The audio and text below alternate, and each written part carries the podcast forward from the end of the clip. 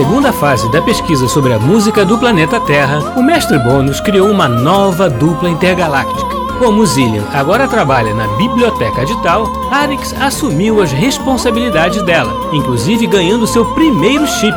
Mas, por outro lado, terá que tomar conta de Urian, mais novo e mais sapeca que ele. Nesta nova fase, as crianças poderão abduzir os compositores para que o mestre Bônus possa conversar diretamente com eles e entender, finalmente, como um planeta tão rudimentar como o nosso pode ter uma música tão boa. Mas os compositores se esquecerão de tudo que viram e viveram logo depois, ao contrário de nós, que vamos acompanhar tudo bem de perto, conhecendo ainda mais sobre a música do planeta Terra. No episódio anterior, Arix e Urian visitaram a Sala Cecília Meirelles no Rio de Janeiro e foram recebidos por seu diretor, o compositor João Guilherme Ripper, que lhes falou sobre este importante espaço e dos grandes nomes da música terráquea que ele recebeu. Por isso é bem provável que hoje eles façam uma abdução. Mas quem seria?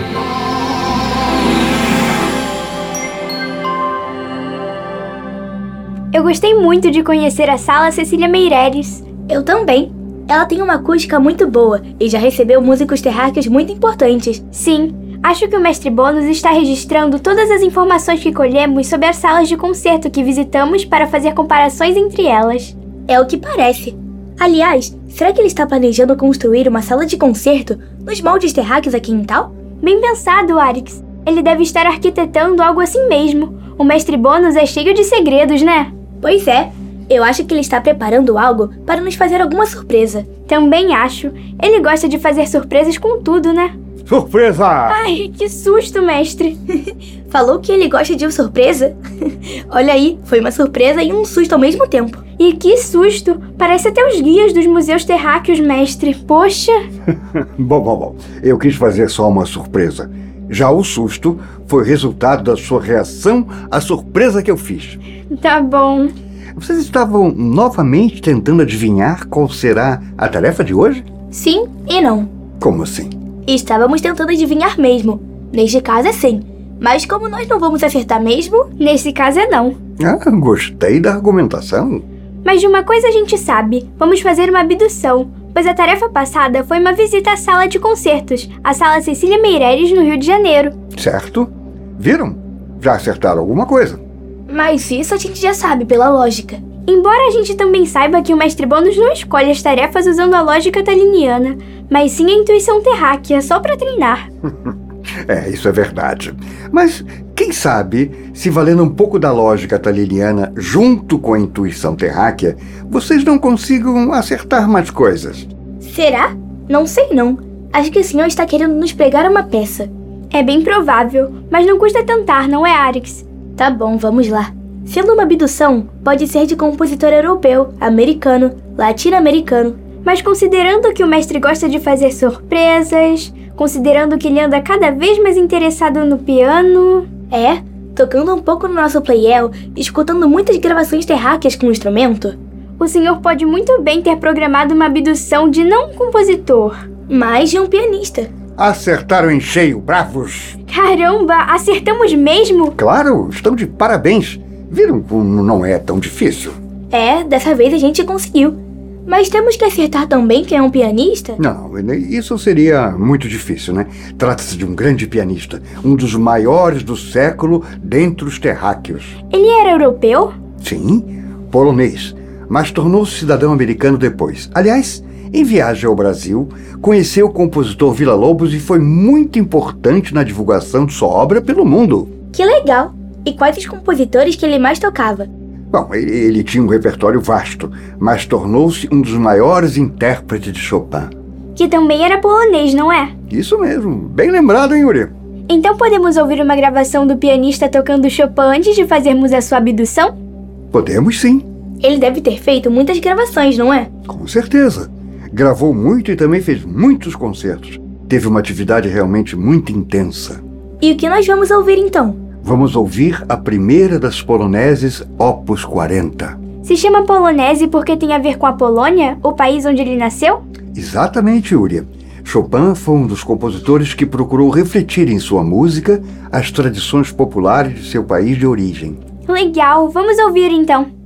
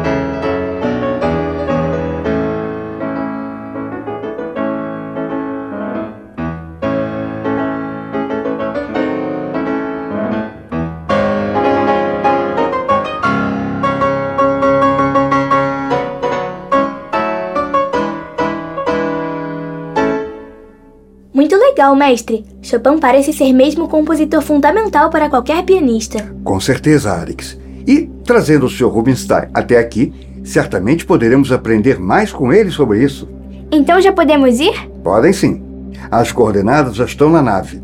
Vocês encontrarão o Sr. Rubinstein em Genebra, na Suíça, último país onde ele viveu, no início da década de 80 na contagem temporal terráquea. Ok, mestre, deixa com a gente.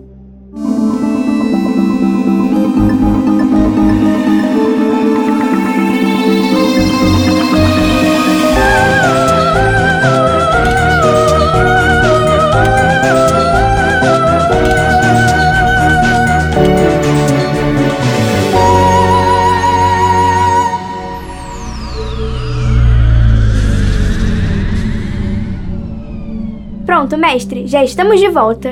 Muito bem. É tudo certo com a abdução do Sr. Rubinstein? Sim, mestre. Ele está bem velhinho e estava descansando em sua casa em Genebra, mas ainda está muito lúcido, que parece. Certamente. A longevidade criativa do Sr. Rubinstein tornou-se notória. Vamos então à hipnose intergaláctica para, para que aproveitemos mais a sua visita tal. Os protocolos da Confederação são os mesmos, certo? Sim, Yurian, nenhuma mudança. Eu acho que vai ser uma visita muito proveitosa. Estou achando que o mestre vai pedir para ele tocar para nós o tempo todo. Bom, o, o tempo todo não digo, Arix. Mas que eu vou pedir para ele tocar, vou sim. Claro, não é? O senhor ama o piano tanto quanto os terráqueos. É verdade. Bom, bom, vamos lá. Acorde, Sr. Rubinstein. O senhor está no planeta tal.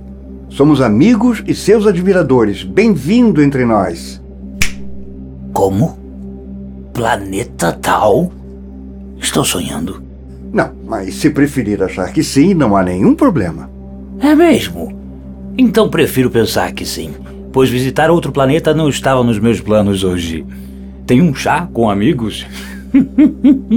o Sr. Rubinstein é engraçado. É mesmo, já gostei dele. Mas vocês aparentemente são iguais a nós da Terra. Há até duas crianças aqui. É verdade, mas estamos transmutados para não assustá-lo. Ah, entendi. E vocês não poderiam me ensinar a fazer isso para que o vendedor de enciclopédia não me reconheça mais? Ora, infelizmente não, Sr. Rubinstein. Mas deixe que o ajudemos a sair da cápsula casúlica para ficar mais confortável. Oh, sem dúvida. Quero dar mesmo uma olhada por aí. Essa situação já no final da minha vida eu realmente não esperava viver. Mas nós sabemos que o senhor teve, quer dizer, tem, desculpe, uma vida muito longa e criativa. É, sou um velhinho teimoso mesmo. é, venha, Sr. Rubinstein. Deixe-me ajudá-lo. É, ah, me puxe aí porque o esqueleto já está meio enferrujado. O senhor gostaria de se sentar aqui? Sim, obrigado. Aliás, ainda não sei os seus nomes. Eu sou o Urian. Eu sou o Aritz. E esse aqui é o nosso mestre Bônus. Ah, muito prazer. Vocês são muito simpáticos mesmo. Se eu soubesse disso antes, já teria feito alguma viagem intergaláctica. Mas que matéria eles estudam com o senhor mestre Bônus? Arte e ciência. Aliás, para nós, talinianos, são uma coisa só. É mesmo? Faz todo sentido mesmo. E por que o interesse pela música da Terra? Vocês devem ser muito mais evoluídos do que nós. Ah, pode ter certeza que sim, Sr. Rubinstein. Não precisa falar assim, Urian. Afinal, a música terráquea é muito boa e é por isso que estamos tão interessados nela. Ah, então já começo a entender. Exato, Sr. Rubinstein. Ainda estamos sem compreender como a civilização terráquea conseguiu chegar a um nível musical tão alto, mas ao mesmo tempo deixou tantas outras coisas praticamente adormecidas, sem desenvolvimento. É a pura verdade. Eu também não saberia explicar isso. Aliás, nem sei se dá para falarmos em civilização terráquea, pois falta civilidade em muitos lugares do planeta, infelizmente. É o que temos constatado. Porém, pessoas como o senhor têm iniciativas muito importantes e necessárias, procurando ajudar os seus pares, sobretudo os que estão em maior dificuldade. Bem, eu tento fazer a minha parte. E faz muito bem, Sr. Rubinstein. Mas será mesmo que eu estou vendo? Vocês têm um piano aqui? Ou ele também é um instrumento transmutado? Não é um piano mesmo. Mas foram os cientistas de tal que construíram, reproduzindo um piano Playel usando uma impressora 6D. Minha nossa! Não sei o que é isso, mas eu posso experimentar? Claro. Aliás, eu já lhe pedir para tocar. Ah, então nem precisa pedir. O que vocês querem ouvir? Nossa, Sr. Rubinstein, o senhor tem um repertório tão vasto que fica difícil a gente escolher. Mas nós ouvimos uma gravação do senhor tocando a Polonese Opus 40 em número 1, de Chopin. Sabemos que o senhor é um mestre na interpretação desse compositor. Sempre gostei de tocar Chopin. Mas se vocês também gostam dele, farei uma espécie de resumo de sua obra. Ah, que ótimo, Sr. Rubinstein. Então, teremos um pouco de cada forma musical praticada por ele. Isso! Se já ouviram uma polonese, então tocarei uma mazurca, um, um noturno e uma valsa, por exemplo. Oba, uma aula de Chopin com o Sr. Rubinstein. Que privilégio, hein, mestre Bônus? Não tenha dúvida disso, Alex. Comecemos então pela mazurca, opus 33, número 2.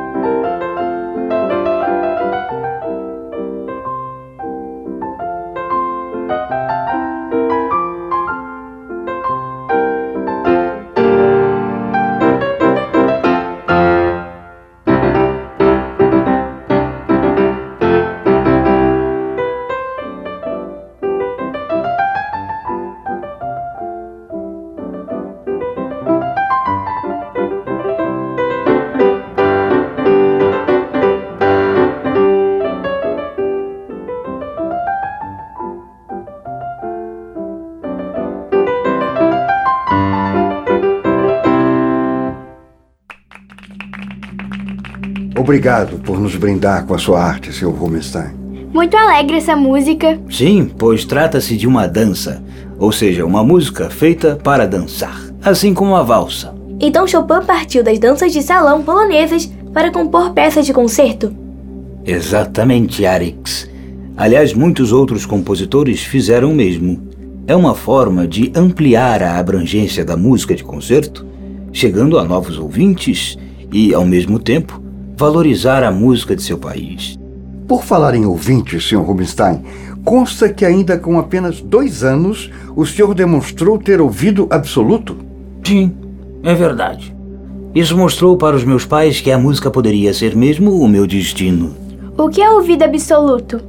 É, é quando se ouve exatamente a altura de uma nota. Ao ouvir, por exemplo, o som produzido por algum aparelho, como estes que vocês têm aqui, poderei dizer exatamente que nota ele produz. Nossa, que incrível! Mas quando a gente ouve o som e não consegue dizer que nota é. Aí se chama ouvido relativo, ou seja, você compara um som com outro até identificar de que nota se trata. Entendi. O nosso ouvido acho que é assim. Mas, é, é, voltando a Chopin, Sr. Rubinstein, pude ver que o senhor gravou os noturnos do mestre e que essas gravações se tornaram uma referência na interpretação desse repertório. Ah, obrigado. Bem, eu toco os noturnos com muito envolvimento. São peças com melodias belíssimas e muito bem construídas. Elas devem ser tocadas à noite? Não necessariamente, Urian, mas certamente a denominação se refere a uma música mais calma, contemplativa. Entendi. Então devem ser muito bonitas. Ah, com certeza. Qual noturno gostariam de ouvir? Bom, eu gosto muito do Opus 15, número 1, em Fá maior. Seu desejo é uma ordem, mestre Bônus.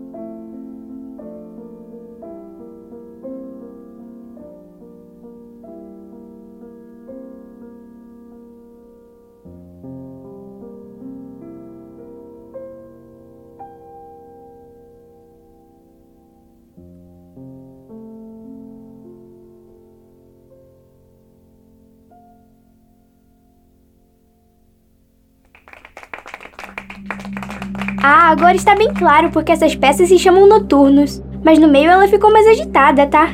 Sim, é verdade. Os compositores sempre têm liberdade de contrariar as regras, não é? Aliás, é isso que faz a genialidade dos grandes compositores como Mozart e Beethoven. Eles contrariam as regras, só que com muito conhecimento de causa. Muito interessante essa observação, Sr. Rubinstein. De fato, os compositores que criaram coisas novas, se arriscando mais, sempre têm um traço de genialidade. Né? Mas o Sr. Chopin também foi um inovador? Sim, sim, pois ele elevou o piano a um outro patamar como instrumento, assim como Liszt, que foi seu grande amigo.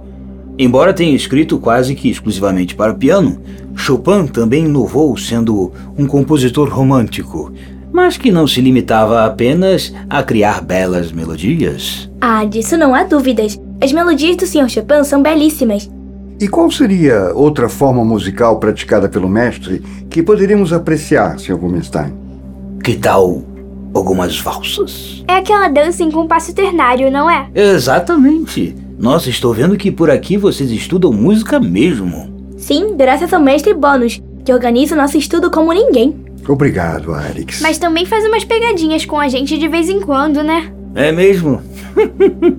ah, mas o bom humor é fundamental, não acham? Sem dúvida, Sr. Rubinstein. E as valsas? Gostariam de escolher alguma também?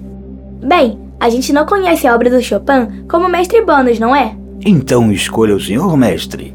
Bom, eu não, eu não sou como o senhor, que não só conhece todas como, a, como as toca de cor, mas há uma que me toca particularmente, a valsa Opus 64, número 2. Ah, também é uma das minhas prediletas. Melodia belíssima e estrutura também muito interessante. Vocês verão como o piano canta. O piano também? Disso eu não sabia. Claro que não canta, Urian. É uma forma de dizer. Ah, tá. Mas eu vou dar um jeito dele cantar mais do que de costume, Urian, em sua homenagem. Ah, que legal, viram? Pela Confederação Intergaláctica. Então, tocarei a Opus 64, número 2, e mais algumas. Assim vocês terão uma ideia da obra do mestre nesta área.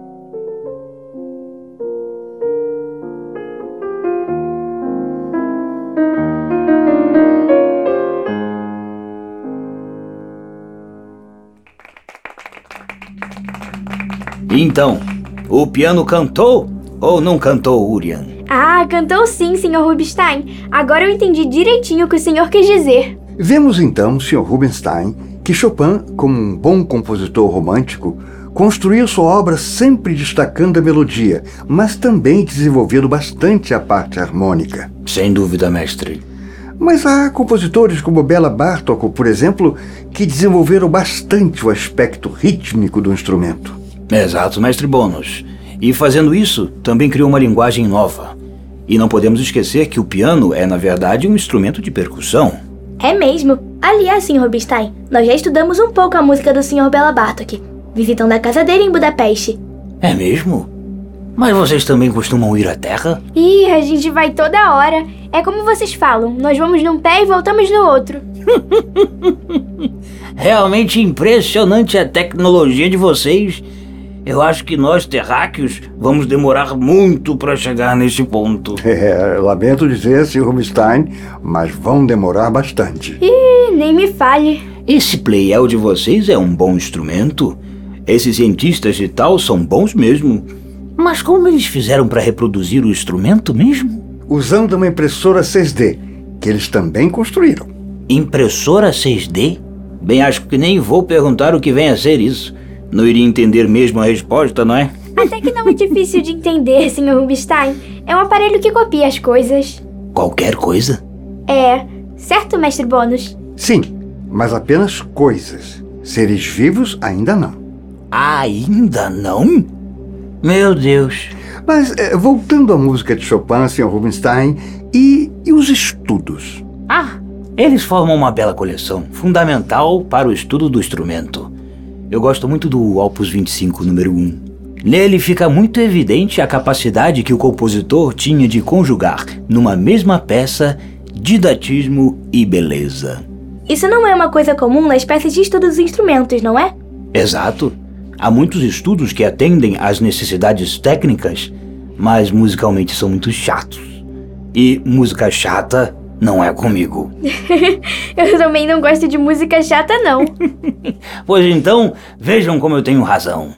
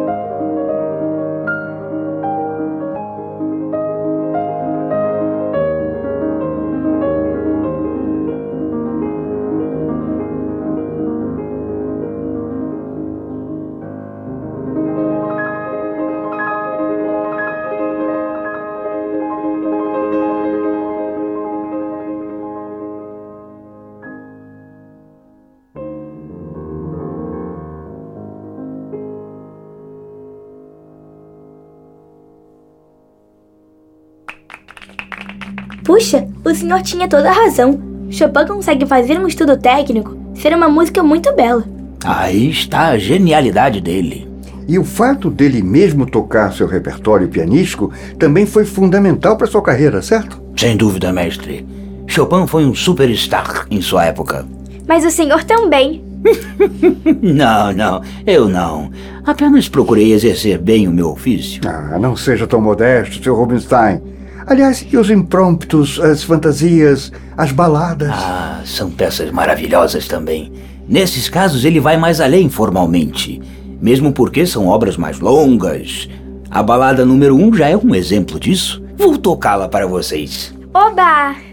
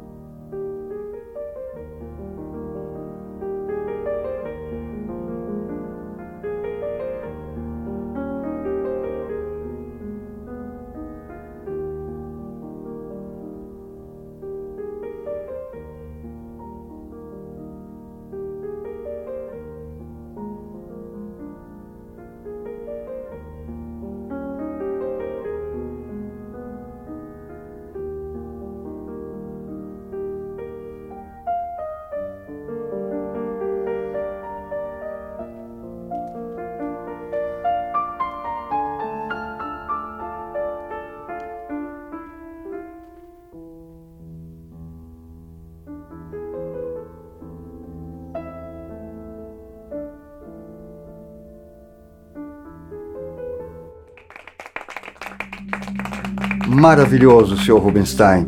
Realmente, esta é uma obra de maior envergadura. E mesmo assim, Chopin nos apresenta belas melodias. Exato, mestre. Não é à toa que ele é um compositor fundamental para o estudo do instrumento. Quem não quer tocar uma música bonita, não é? Todo mundo quer, mas aí tem que estudar, né? Ah, bom. Disso já não dá para escapar, não é? o estudo de um instrumento realmente exige muita dedicação e tempo. Aliás, por falar em tempo, o nosso já está se esgotando, infelizmente. Ah, tem certeza, mestre? Poxa, mas está tão bom. Bem, por mim eu fico aqui tocando para vocês por muitos anos luz. só, só preciso comer uma coisinha de vez em quando. Seria o céu, como dizem os terráqueos, Sr. Rubinstein. Mas os protocolos dos planetas confederados limitam o tempo de abdução. Ah, eu entendo. Imagino que as regras adotadas por aqui sejam de fato seguidas. Não aquela bagunça lá na Terra, né? ah, não. Aqui é tudo seguido direitinho. Não dá nem pra gente dar uma escapulida. Mas foi um prazer imenso recebê-lo aqui. Muito obrigado por essa aula magna. Eu que agradeço a oportunidade. Mas o que vai acontecer agora exatamente? Agora o mestre vai hipnotizá-lo de novo. Nós vamos recolocá-lo na cápsula casúlica e levá-lo de volta à Terra. Ah, que coisa fantástica! Mas então, ainda alcanço meu chazinho do fim da tarde? Sem dúvida que alcança, Sr. Rubinstein. Realmente uma aula magna sobre a música de Chopin com um dos seus maiores intérpretes. Uma oportunidade única. Dessa vez, Urian vai entender a predileção dos terráqueos por esse instrumento tão peculiar, o piano. Aliás, o mestre Bônus também caiu de amores por ele. Mas será que ele vai estudar tantas horas quanto Arthur Rubinstein estudou? Difícil, não é? Não perca o próximo episódio de A Música do Planeta Terra. No episódio de hoje, nós ouvimos as seguintes obras de Frederic Chopin tocadas por Arthur Rubinstein: Polonese, opus 40, número 1, Mazurka, opus 33, número 2. Noturno, opus 15, número 1. Valsas, opus 64, números 2 e 3 e opus 69, número 1. Balada número 1, opus 23 e com Maurizio Polini, o estudo opus 25, número 1.